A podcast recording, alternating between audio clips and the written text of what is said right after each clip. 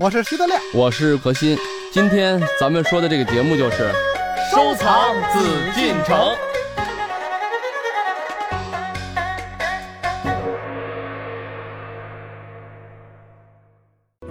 在清代，皇帝结婚是清宫里的头等大事。一八八九年，光绪皇帝在紫禁城举办婚礼，皇宫里的大婚礼一处提前一年半的时间就开始准备。皇帝隆重的婚礼都有哪些过程呢？如今我们通过北京故宫博物院的一套大婚典礼全图册，就可以解释光绪大婚的情景。这幅图册共分八册，由清代宫廷画家庆宽等人绘制。他以连环画的形式记录了光绪皇帝迎娶皇后的全过程。到底皇帝大婚还会有怎样复杂的礼仪呢？我们接下来继续走进到艺海藏家。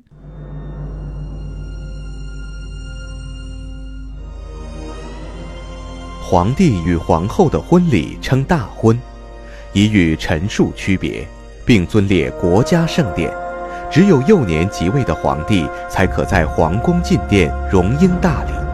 清代入关后的十位皇帝，仅有幼年登基的顺治、康熙、同治、光绪四位皇帝在紫禁城中举行过大婚。大婚作为国家盛典，必行隆烈礼仪，以彰显帝王至高无上的皇权。清代大婚有纳采、大征、册立皇后。奉迎、合卺、朝见、庆贺颁诏、筵宴等礼仪程序，其中彩礼包括大量的马匹、甲胄、丝帛等，而大征礼则更为丰富，除了鞍马之外，再加黄金二百两、白银一万两、缎一千匹、金银茶具和银盆等实惠的财物，并装帘三百六十台。之后，皇帝派遣册封使臣正副两名，带着册封皇后的制敕和皇后之宝前往后地，举行册立大典，宣布册立某女为皇后。至此后，才能正式迎娶。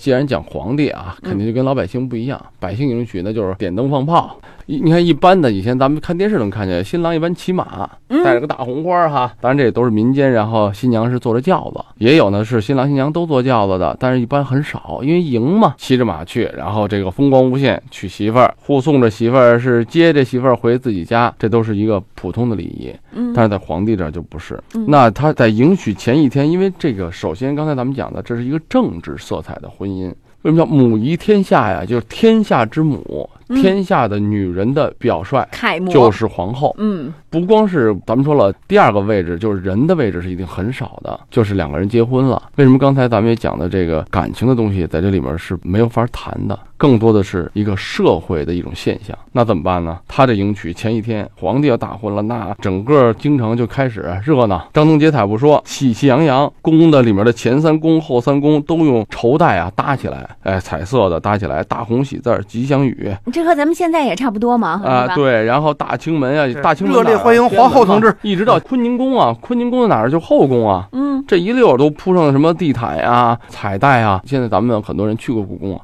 还是很庄严的。但那天很喜庆，宫灯无数。嗯，上百宫灯，几百对彩灯，然后这个时候皇帝就降旨了。然后他降旨以后，开始奉迎这个皇后了。这皇后就说明要来了，对吧？他这个奉迎专使呢，必须有两个亲王的结发福晋和八对年轻的这个一品夫人。这个福晋，你看刚才咱们说了，结发福晋什么意思？那就都说白了，原配，原配的。嗯，啊，这都是体现了中国传统的这个正宗啊。毕竟啊，咱们今天呢讲的是清朝的这大婚，以后有机会咱们还可以讲讲明朝的等等啊，在紫禁城发生的其他的事儿。他的这个就满洲的风俗了，他这里面呢，奉迎队伍到达的这个官邸啊，到达就是所谓这个在京城，比如说是迎娶哪位皇后，对吧？迎娶哪位王爷家的这个千金。到那儿，这个时候呢，他们这些刚才说的福晋们呀，八对夫妇们，他们先去拜见，然后梳妆。这个时候，皇后梳的仍然是少女的这种凤髻，还是姑娘的发型。迎娶的时候呢，当时的这个天文台啊，嗯叫做钦天监，这个官员呀、是推算了吉时的，良辰吉日，对，吉时一到，嗯马上报告。然后太监奏请皇后，请皇后拿两个苹果。然后这个时候，亲王福晋们亲自为皇后披上盖头，再把皇帝亲笔书写的“龙”字和一柄金如意放进喜轿中。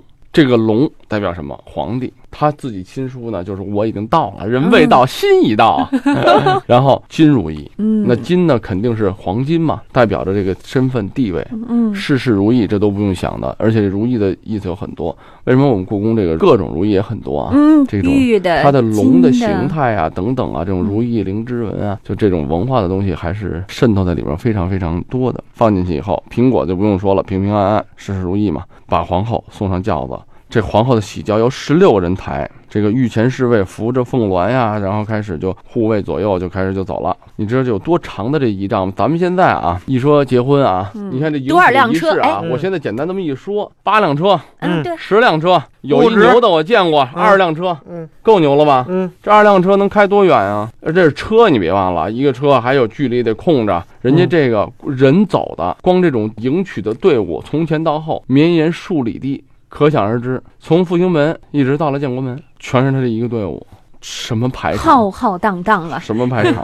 然后这个凤鸾就开始进入大清门了。嗯，就咱们现在的天安门。然后午门上钟鼓齐鸣啊，总管太监报告皇后已经进宫了。皇帝得到禀告，由八名少年亲贵啊直登引导，在御前大臣和御前侍卫的护送及这些礼部啊照料下，来到坤宁宫大婚洞房的东暖阁，等待举行婚礼。所以咱们这个时候又出现了，皇帝只能等着皇后来，他不能去迎，得戏弄戏弄新郎官吧，那是你那是你现在的民间嘛。我见过最狠的，因为我平时也给朋友们主持婚礼嘛，嗯最狠的一个，新郎来了以后，比方说有的啊，你得找着鞋，新娘在床上坐着呢，都打扮好了就没鞋，你把鞋找出来，穿上鞋就得跟你走。有的呢就给红包，挤开了一看有多少个伴娘或者有多少姐妹们，哎，挨个给红包。还得唱歌哎啊，，还有的是唱歌，有的得拉歌的得一直唱到。我跟你说，这个永峰有经验，你得问问他。对 她当年把她老公折磨的也不善啊，那可不是嘛，还当时老公第二天就离婚了嘛。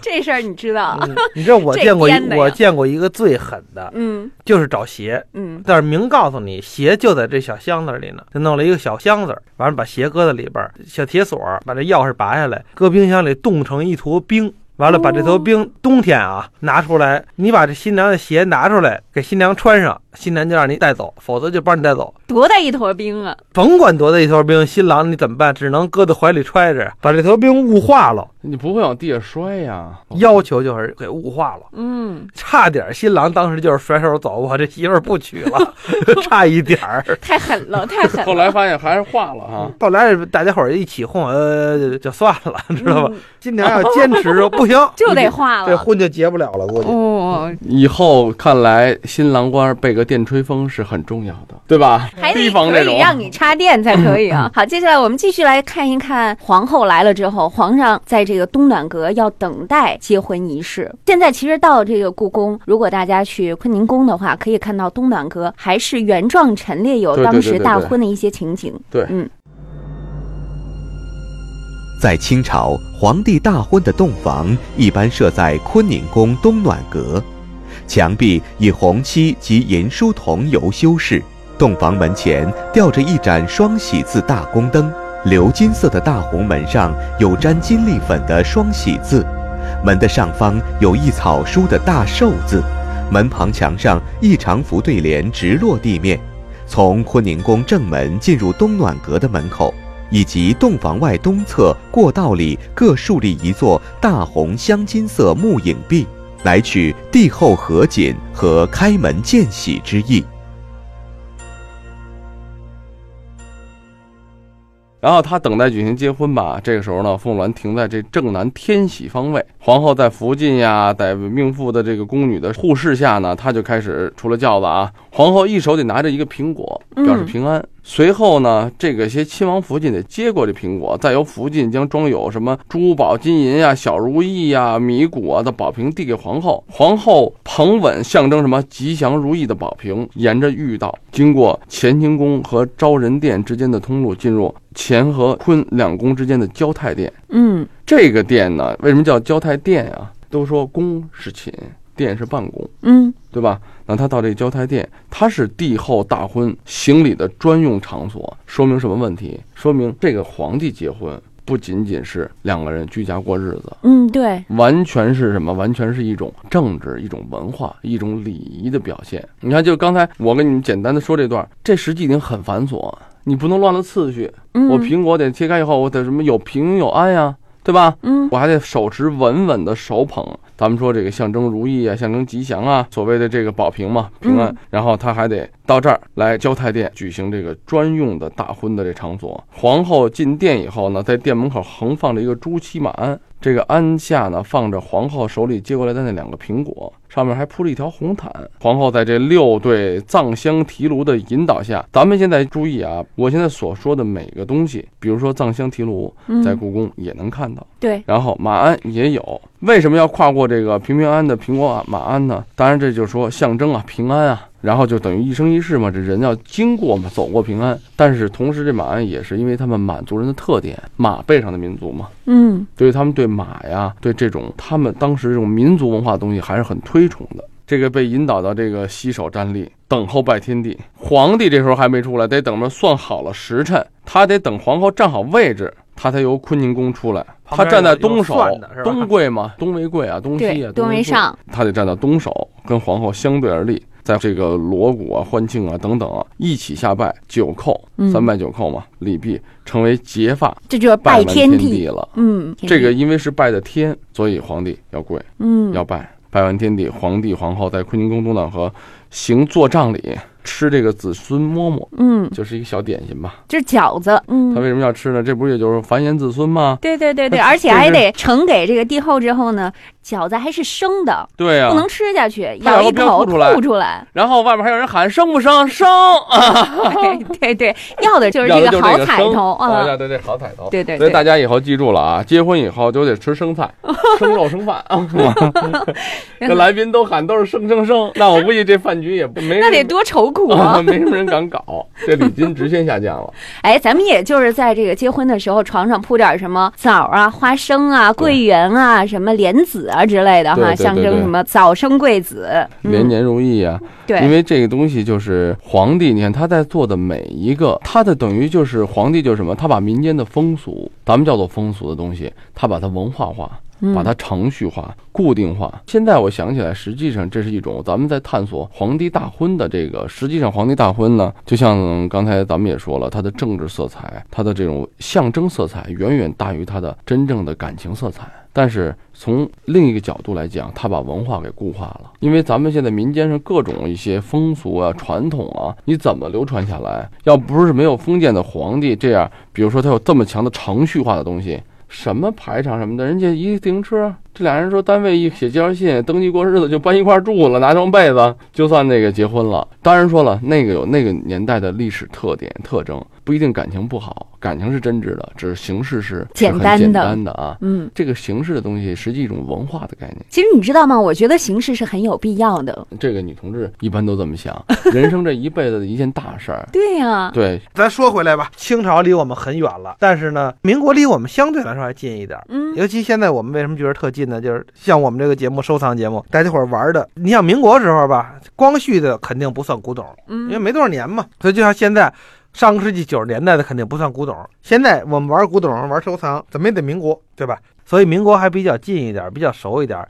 在民国的时候，这次大婚，很多人都跟我聊过。当年啊，确实也有人赶上过。那我很小的时候，但是后来老先生也去世了，我也没地儿问去了。说是哎呀，震动北京城啊！因为当时他溥仪，咱说已经是相当于对待外国君主似的对待他了，。是，我们的政府是谁？是北洋政府啊！我们这个总统是谁？甭管是当时孙中山是曹锟是，甭管是谁，这是我们的政府。哎，但是我们又有一个皇上，是当年我们的皇上，他要结婚了。当年这皇上大婚，听老辈儿说过没见过，这回看见入了民国了，他们怎么结这婚？所以当时在北京来说是一个巨大的事儿。对啊，一个是皇上大婚，一个是慈禧太后出殡，这个两件事儿在北京人心里是挥之不去。但是咱都知道，这个民国以后，太和殿、中和殿、保和殿不归皇上使了，对，就是溥仪呢又又在清室条例呢是可以住在清宫里，而且也也是享受皇帝待遇，后三公，哎，啊每年的但是你给办公的地方不对让你办公了，那没有办公地方，就是他已经退位了。嗯实际上来讲，溥仪他是退位，就是他已经不是皇帝了，他没有政治地位。位了。对，嗯但是呢，他就说待遇、生活，我满足你的生活，这算一个所谓民国的一种宽容嘛，嗯，对吧？毕竟他是这么多年的封建王朝的一个统治者，嗯我只是来宽容的去给你一个原来跟你接近生活状态的一个，包括他大婚，当时他也是可怜也不可怜。为什么说呢？他很可怜，就在于他已经没有那种身份和地位了啊。但是他的一些生活那时候还是满足了，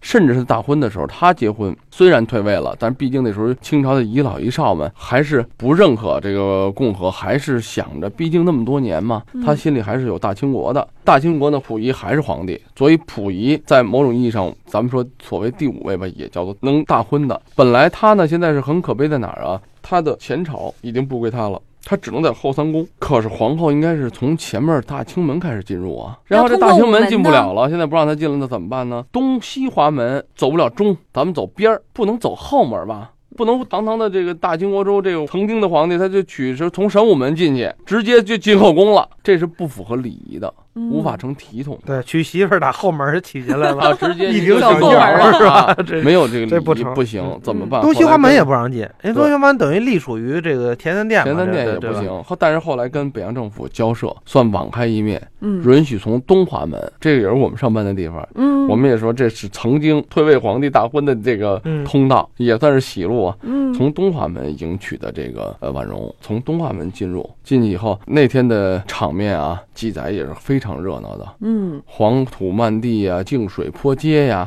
然后整个里三层头一天已经开始，警察厅啊，什么保卫局都安排好了。毕竟这个时候大清王朝在这个国土上已经有二百多年的历史了。嗯那些老百姓吧，一说皇帝，而且是最后一位皇帝的这个大婚的呢，人山人海。嗯当时呢，各国使节就是已经可以观礼的，怎么办呢？发一个铜牌，戒严的也很多，但是认牌儿不认人，有这个牌儿了，你可以进来。嗯在边上站可以看。然后呢，各国使节都有。当时溥仪啊，有这个朝贺啊，这个程序还像以前的鞠躬，就仿佛啊，大清国宛如从前。你看，咱们现在一想一说起来，肯定那个时候什么凤鸾呀、什么大轿都得是红的，张灯结彩。实则不然，皇帝嘛，他在结婚在办事的时候，红不是最尊贵的颜色，明黄的黄色。对所以那个时候，他的凤鸾都是明黄。嗯能用这个颜色，这是皇家最气派的，也是最尊贵的颜色。他们这个级别大婚的时候，不简单的就是喜，嗯对是尊贵，是仪式，它是要体现出一种母仪天下更多的啊这种概念。什么？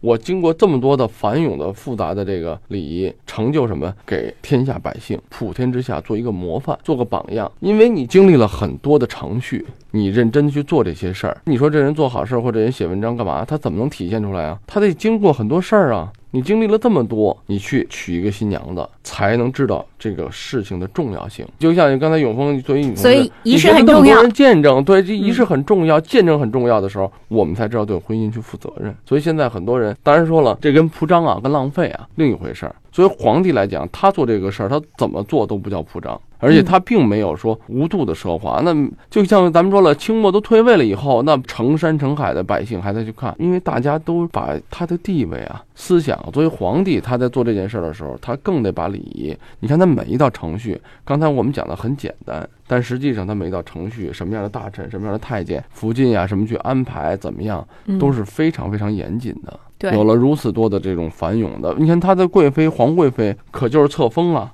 皇帝，你看再后面娶，可不是像现在说只有皇后是大婚，后面的可不叫婚，叫册封。你表现好了，从答应变成贵人了，嗯从贵人变贵妃了，从贵妃变皇贵妃了。说实话，这个慈禧她是只当到了皇贵妃。她是最后儿子当了皇帝，才被尊为圣母皇太后，她没有当过皇后。但是他实际执政的时候，嗯两位皇帝的这个大婚嗯，也是非常非常的隆重啊。对啊，就是同治帝的时候花了有一千一百万两白银，光绪帝的时候五百五十万两白银。你想一想这得有多大听永丰，德亮，你说他两句。他是刚跟我说这不能铺张浪费，这他现在就给别人讲白银，什么多少万两，这不是给咱们听的，也不是给听众朋友们听的，他是给她老公听的。对，他现在是我估计上，所以天天天这个节目，刚才这五秒钟啊，我们不是为听众服务啊，我们就是为我是为永永丰的爱人服务。我是为永丰的 将来儿子服务。好，咱们今天呢喜气洋洋和大家说了皇帝的大婚，因此呢，我们希望大家以后如果说大婚的时候，一定要注意啊，这个用词呢只能用在皇帝和皇后身上。如果真的说谁谁谁大婚了，其实挺不合适的。这个咱们还是尊重，这是一种文化吧。嗯，不过我们还是要送上美好的祝福嘛啊！何老师、德亮各说一句，咱们结束今天的有情人终成眷属，人人都要大婚。何老师。希望有情人白头偕老。永结同心。好，我们本期节目到这儿结束了，感谢您的收听。好，再见。艺海藏家正在播出。本内容由喜马拉雅独家呈现。